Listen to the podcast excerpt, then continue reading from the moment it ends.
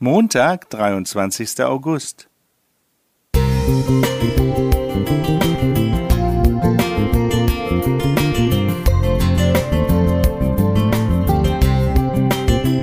Ein kleiner Lichtblick für den Tag.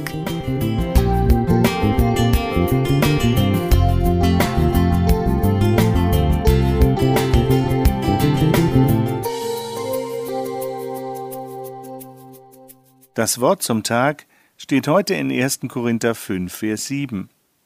Darum schafft den alten Sauerteig weg, auf dass ihr ein neuer Teig seid, wie ihr ja ungesäuert seid. Denn auch unser Passalam ist geopfert. Das ist Christus. Sie kamen in der Nacht. Ganz nach Guerillataktik legten sie sich auf die Lauer und schlugen zu, als ich gerade einschlafen wollte. Plötzlich spürte ich einen brennenden Schmerz an beiden Schienbeinen. Noch ganz benommen schaltete ich mein Licht an und begutachtete meine Beine. Zwei rote Einstichstellen und Quattelbildung. Was konnte das nur sein? Mücken? Unter der Bettdecke? Unwahrscheinlich. Vage durchsuchte ich mein müdes Hirn nach unliebsamen Bettbesuchern. Mir fielen spontan zwei ein, Flöhe oder Bettwanzen. Schnell sprang ich aus dem Bett und untersuchte das Laken. Nichts. Mir wurde etwas unheimlich. Zurück ins Bett wollte ich nicht, denn da wartete etwas auf mich, etwas, von dem ich zwar nicht genau wusste, was es war, dafür aber wusste ich, was es wollte.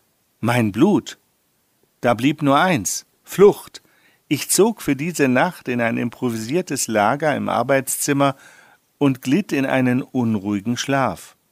Ich träumte von wanzenverseuchten Schäfchenkuscheltieren, die unsere Dreijährige stets überall mit hinnahm und ich später als Verursacher ausmachte. Wanzen sind langlebig, sie verstecken sich gut und vermehren sich schnell.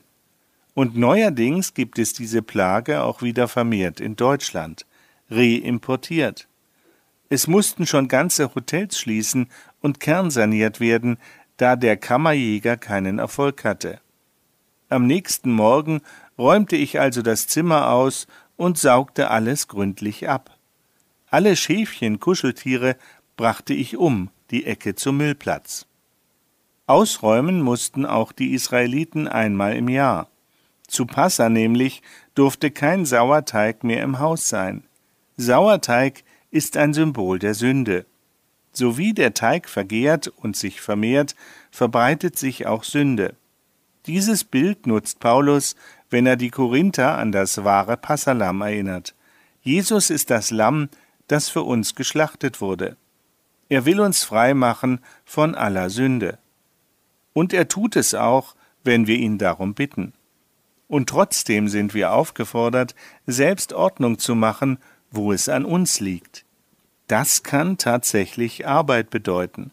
Denn wenn nur ein Stück Sauerteig übrig bleibt, dann durchsäuert er den ganzen Teig.